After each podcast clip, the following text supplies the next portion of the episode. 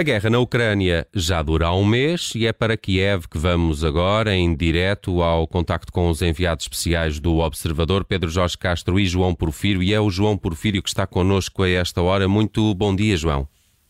Bom dia, bom dia a todos. João, eh, como é estar há um mês eh, num cenário de guerra? A medida de tempo é diferente? Eh, parece-te mais ou menos tempo este mês passado aí neste conflito? Uh, sim, uh, um mês uh, bastante atípico, como para todos nós, claro a noção de tempo aqui é, é, é, muito estranha porque o nosso dia acaba na rua em reportagem uh, às, às, a partir das 8, portanto, a partir das 8 nós não podemos uh, sair à rua e continuar a trabalhar e só podemos sair novamente a partir das 7 da manhã. Portanto, é muito difícil saber em que dia do mês estamos, em que dia da semana estamos, mas, mas como, é, como é fazer reportagem no mês uh, na Ucrânia? Foi, foi é, é, está a ser um, um, um, misto de sensações, porque já, já, já passámos por, por relatar o, o desespero das pessoas, agora uh, já passámos também por mostrar a resiliência deste povo. Sim, portanto já passaram o medo. João, já, já, já, passaram de facto, e, e, tu concretamente, porque estás mesmo aí desde o início do conflito, já passaste por, eh, por várias fases. Aquilo que viste no primeiro dia de guerra, eh, as grandes imagens que creio que todos nós temos registadas eh, na estação de comboios em, em Lviv, fazem obviamente parte da história deste conflito. Infelizmente sim, porque conta uh, a história da fuga de neste momento os números atualizados não tenho precisos, mas ontem os números eram, eram de quase 4 milhões de refugiados, 1.6, 1.2 milhões de crianças. Portanto, isto é uma é uma, é uma parte da história bastante importante. Uh, um, um, país uh, que tem neste momento 10 milhões de ucranianos em movimento uh, que saíram do país e em movimento interno dentro do país, que mudaram de cidade para cidade. Isto é uma parte muito importante porque mostra que mais de 10 milhões de pessoas estão a fugir à guerra e estão a ficar afetados uh, pela guerra, saíram de suas casas, fugiram dos seus sítios uh, de onde nasceram, deixaram tudo para trás. 10 milhões de pessoas é muita gente. É uma guerra não às portas da Europa, mas uma guerra na Europa. Portanto, uh, infelizmente, conta muito Uh, aquelas fotografias, infelizmente, contam muito uh, para a história deste conflito, apesar de não terem armas, não terem tiros, não terem sangue, têm choro, têm gritos e, e têm desespero.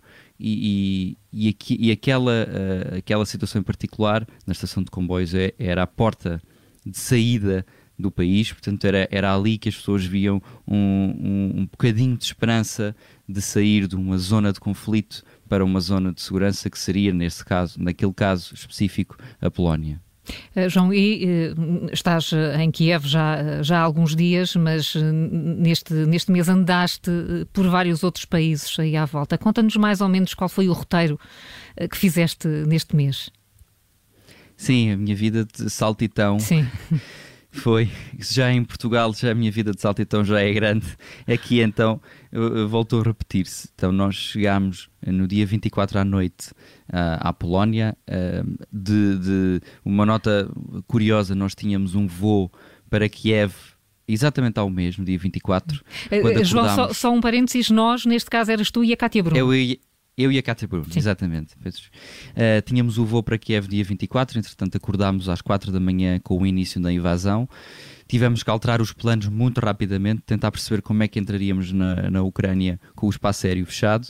Decidimos ir para a Polónia, alugámos um carro, atravessámos a fronteira da Polónia com a Ucrânia de carro e entramos diretamente em Lviv, em Lviv que é uma das maiores cidades da Ucrânia e, e uma cidade onde todas as embaixadas foram uh, depois de saírem de Kiev.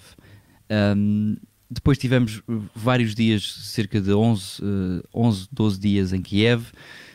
Descemos mais um bocadinho para uma cidade um bocadinho mais a sul, onde tivemos a acompanhar uma família que que tinha fugido exatamente de Kiev, portanto estava na casa dos sogros, e aí acompanhámos mais de 24 horas essa família, dormimos na casa deles e saímos pela Hungria, saímos de carro pela Hungria, subimos, outra vez, subimos novamente, portanto, Hungria, Eslováquia, Polónia, e na Polónia apanhamos um voo para a Estónia, estivemos a fazer reportagem na Estónia e voltámos a entrar, a regressar. Uh, aí sim encontrei-me com o Pedro uh, na Polónia, novamente, e voltei a entrar na Ucrânia uh, três semanas, duas semanas depois, mais ou menos.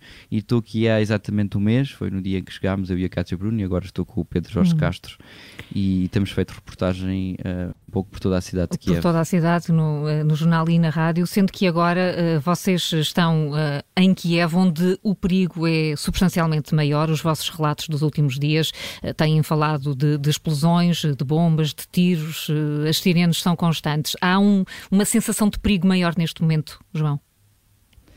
Sim, sem dúvida, até porque as explosões e, e o, som do tiro de artilharia e o som do tiro uh, de, de, munição uh, é, é, audível todo o dia.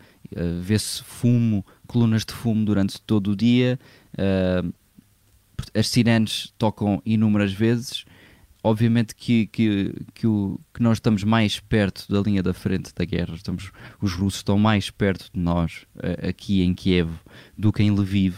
E portanto sente-se muito mais isso, sente-se mais atenção uh, das pessoas. E isso uh, reflete-se obviamente na quantidade de militares que se vê na rua, na quantidade de checkpoints que somos obrigados a passar cada vez que nos queremos movimentar, é substancialmente diferente. Portanto, nós aqui estamos muito mais perto uh, de, onde, de onde os russos estão e o que é facto é que uh, um dos objetivos Uh, não declarado, mas um dos objetivos que, que todos sabemos é, é, que as tropas russas invadam a capital da Ucrânia. Portanto, é este sítio onde nós estamos, é um objetivo para as, para as tropas russas e, e isso nota-se. Uh, no entanto, uh, o que é facto também é que nos últimos dias há entre aspas, com muitas, muitas aspas, um novo normal a reaparecer na capital ucraniana. Uh, há alguns cafés que já timidamente uh, reabrem, restaurantes também que já estão abertos. No outro dia passávamos por um cabeleireiro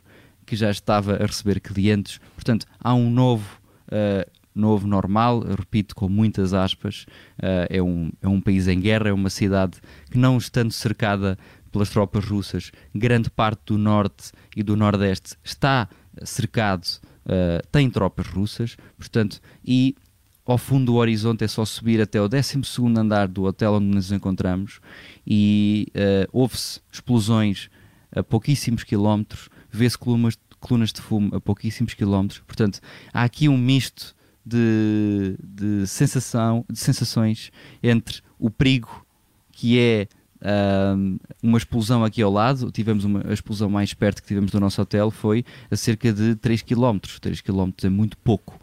Uh, estamos a falar de, imaginemos uma explosão no Rocio e nós estarmos, por exemplo, no Saldanha.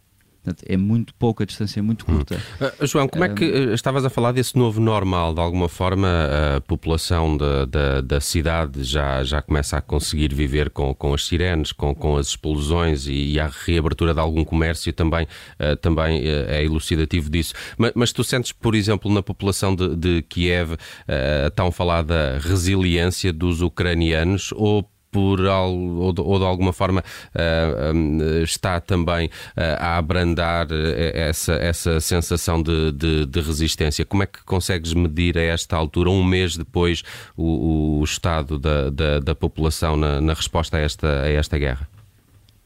As pessoas, obviamente, continuam com esse sentimento de resiliência. O que é facto é que, como tu dizias e bem, já estamos há um mês. Portanto, se nós, jornalistas, estamos cansados, eu não quero imaginar as pessoas que aqui vivem porque demoram o dobro do tempo para chegar a casa, porque há inúmeros checkpoints e toda a gente controla tudo o que eles têm no carro, controlam todos, todos o tipo de documentos, o documento do carro, o documento pessoal. Um, não há ninguém na rua, provavelmente parte da sua família e amigos saíram e foram-se embora, fugiram do país ou da cidade. Portanto, isto é uma cidade que era uma uh, uma cidade cosmopolita, com imensa gente. Uh, nós olhamos para lojas, uh, lojas de luxo, muitas lojas de luxo, vemos publicidade, uh, ótimos restaurantes de nome, que conhecemos de nome, discotecas enormes, bares.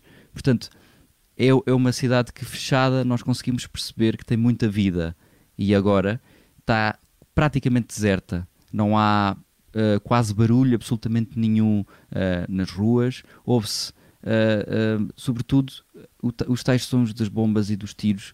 E as pessoas, obviamente, que estão, apesar de resilientes e acreditarem que vão ganhar a guerra, acredito, e tenho visto isso, muito, muito, muito cansadas de toda esta situação.